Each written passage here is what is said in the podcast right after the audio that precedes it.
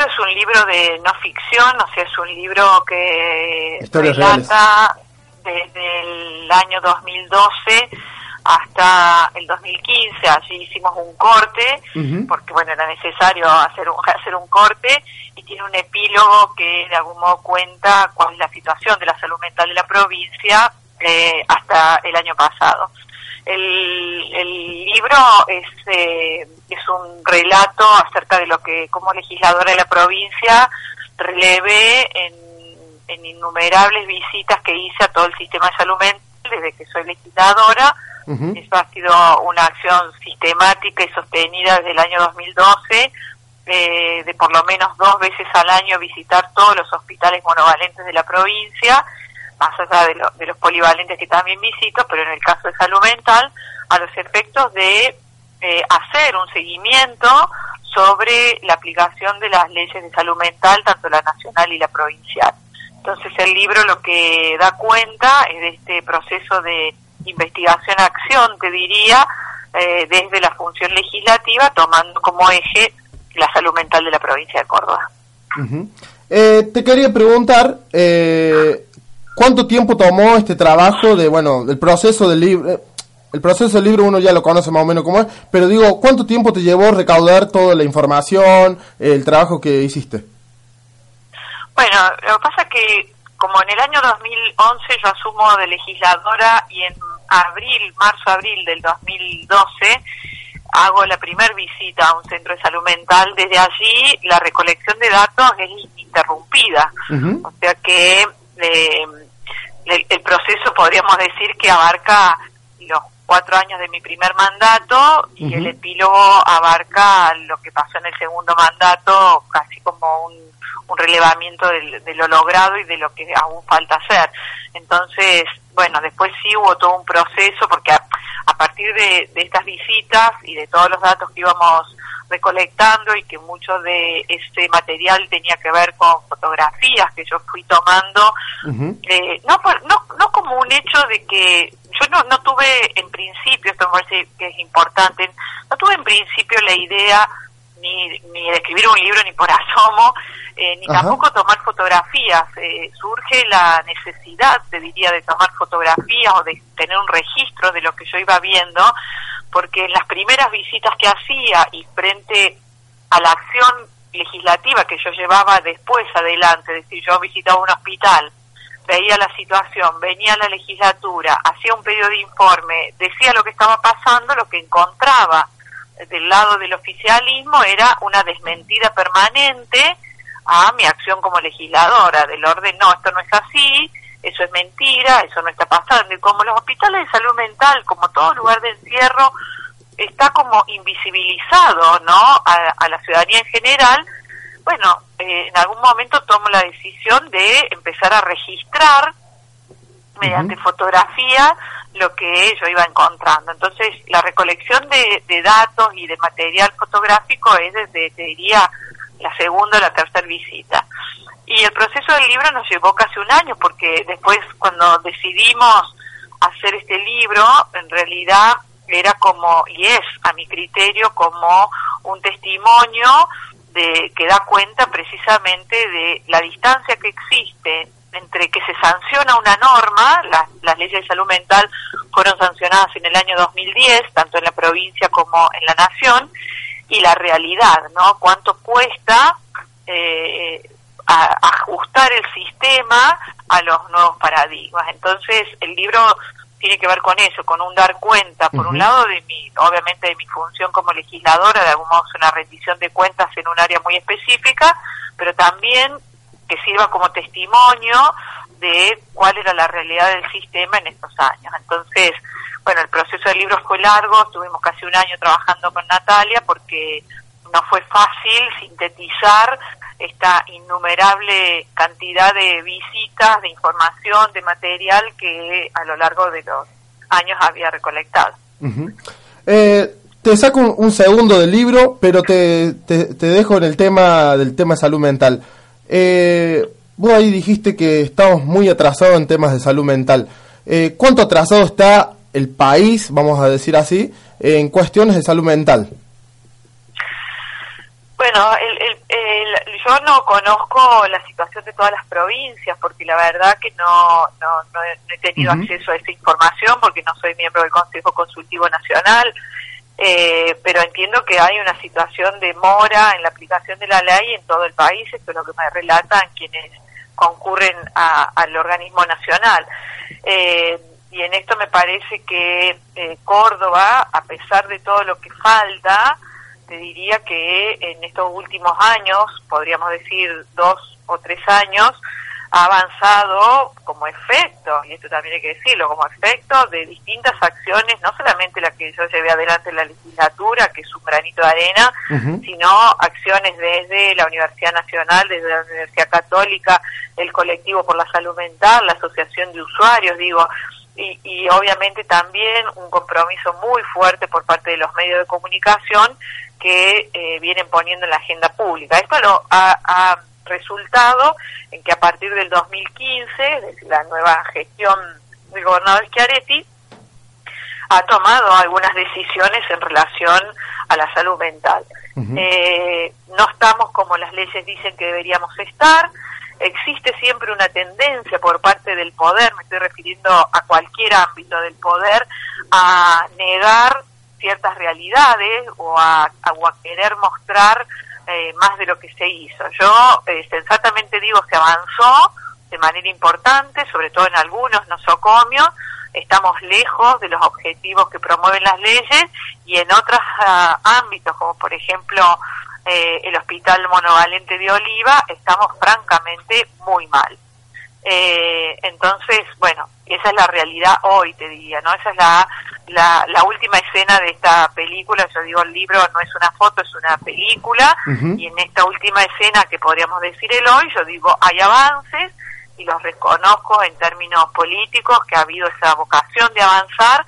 Eh, muchos de esos avances se deben a la voluntad inquebrantable de eh, los equipos de salud mental eh, y también obviamente una decisión política. Y en otras cuestiones todavía estamos muy retrasados.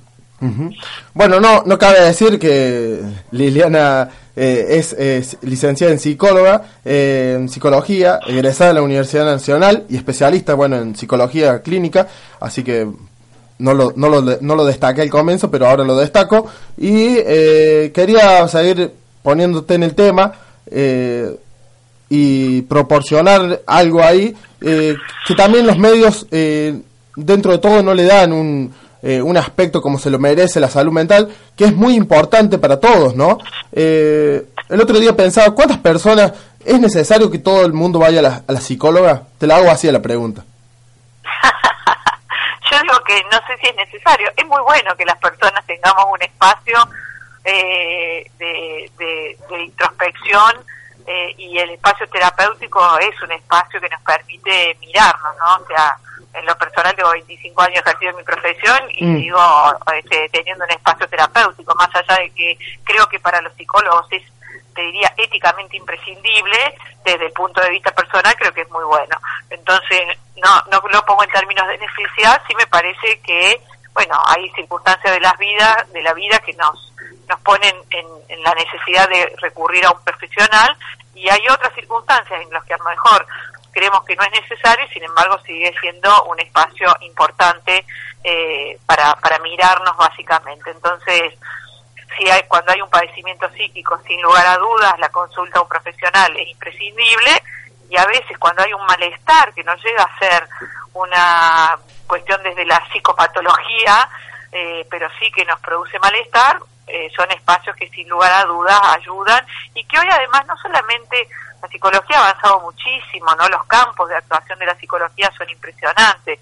Fíjate vos, por poner un ejemplo, yo la psicología del deporte, o sea, eh, en el último mundial de fútbol, por poner un, dato que a mí me pareció tremendo, Argentina era una de las únicas dos selecciones del mundo que no tenía profesionales de la salud mental. Eh, todas las selecciones del mundo, los, los deportistas de, de alto rendimiento tienen este, equipos de psicólogos que los ayudan a trabajar en las metas, en los objetivos y demás, la psicología laboral, la psicología sanitaria, o sea, la psicología política, hoy es una, un cambio importantísimo en la consultoría, o sea, bueno, la psicología ha avanzado muchísimo en los, en los últimos años. Argentina tiene un índice muy alto, el más alto mundialmente de psicólogos por habitante. Entonces, bueno, por allí como que no se condice con algunas cuestiones que nos pasan como sociedad, pero es otra historia. eh, para ir eh, cerrando y no, no, no, me gusta molestar mucho, eh, quería preguntarte, ¿en qué momento el psicólogo, o sea, el profesional, se, se, se, tiene que hacer también un análisis propio, porque digamos, eh, el estar atendiendo, me imagino, todo el tiempo a gente, en algún momento te tenés que autoayudar vos, ¿no? Eh, no sé si es así es la pregunta, pero por lo menos es eso lo que te quiero decir. Mira, yo por, por suerte tuve excelentes docentes en mi formación académica en la universidad y después en el hospital público y aprendí desde muy joven y esto es lo que intento transmitir siempre cuando cuando cuando doy clase, cuando hablo con, con los jóvenes en formación. Eh, hay dos cuestiones que éticamente son imprescindibles para quienes trabajamos en salud mental. Una es un espacio de supervisión, es decir, un espacio en el que yo pueda con otros profesionales eh, hablar acerca de eh, mi ejercicio profesional. Esto es importante porque el instrumento de trabajo de la psicología y de la psiquiatría somos nosotros mismos. Por lo tanto, bueno, el, el, el pensar con otros es, fundamental para poder ayudar a, a las personas con padecimiento que nos vienen a consultar. Y la otra cuestión que para mí éticamente es imprescindible es el espacio terapéutico individual, es decir, eh, esto, ¿no? Eh, yo puedo, tengo que ser capaz de mirarme a mí misma para poder mirar después a otro.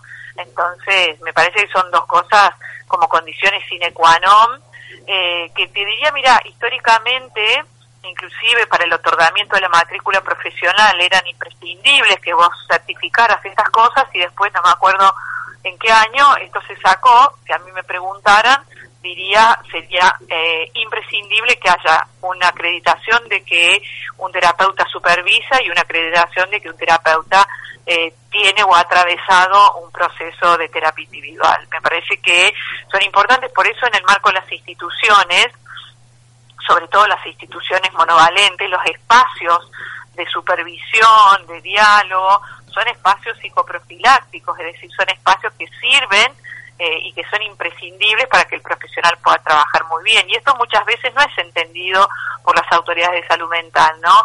Pero digo, ¿quién cuida a los que cuidan? y esto es... una cosa central. Sí, sí. Eh, te quería cerrar ya. Eh, ¿cómo, ¿Cómo va bueno tu trabajo en la legislatura? Veo que eh, estoy viendo tu página web eh, y veo que has, te has movido mucho en, en cuestiones e iniciativas parlamentarias. Eh, y bueno, te quería preguntar, eh, sé que apoyas la, la, lucha de las mujeres también. Eh, me interesa, bueno, tu opinión también. Bueno, digo, cada, cada una tiene que ser consciente de que en qué cosas se puede ayudar y en qué cosas es buena. A ver, eh, yo creo que eh, soy una legisladora que me he ocupado básicamente de algunas áreas sin descuidar otras. Por ejemplo, por poner el, contrario, obviamente yo no soy egresada de, de las ciencias eh, económicas y estudiar un presupuesto para mí ha sido todo un aprendizaje y lo he tomado con mucha responsabilidad y he este, recurrido a, expertos y hoy después de muchos años de ejercicio legislativo manejo eh, las cuentas públicas eh, decentemente, es decir, puedo claramente leer un presupuesto y decir en dónde un gobierno está gastando bien o está gastando mal. Eh, no obstante, no es mi eh, lugar de experticia, pero es absolutamente necesario para un legislador conocer el presupuesto y saber manejarlo, ¿no? Porque si no, después eh, uno no puede hacer críticas serias si no sabe dónde van los recursos de los cordobeses. Y por otro lado, mi lugar de experticia ha sido básicamente el área de la salud, el área de género, diversidad, mujeres, porque claramente me siento comprometida con la lucha de las mujeres y del movimiento feminista, y también ha sido un ámbito de mi preocupación y ocupación todo lo que tiene que ver con niñez y adolescencia, ¿no? Todo lo que hace a mejorar los derechos de los niños, niñas y adolescentes me ha tenido eh, muy ocupada. Y en ese contexto ha ido girando eh, mi, mi, acción legislativa atravesada por una mirada muy vinculada a los derechos humanos, porque soy miembro y presidente, copresidente de la Asamblea Permanente por los Derechos Humanos de Córdoba, y bueno, digo, en eso siento que he aportado un un granito de arena en la cosa pública.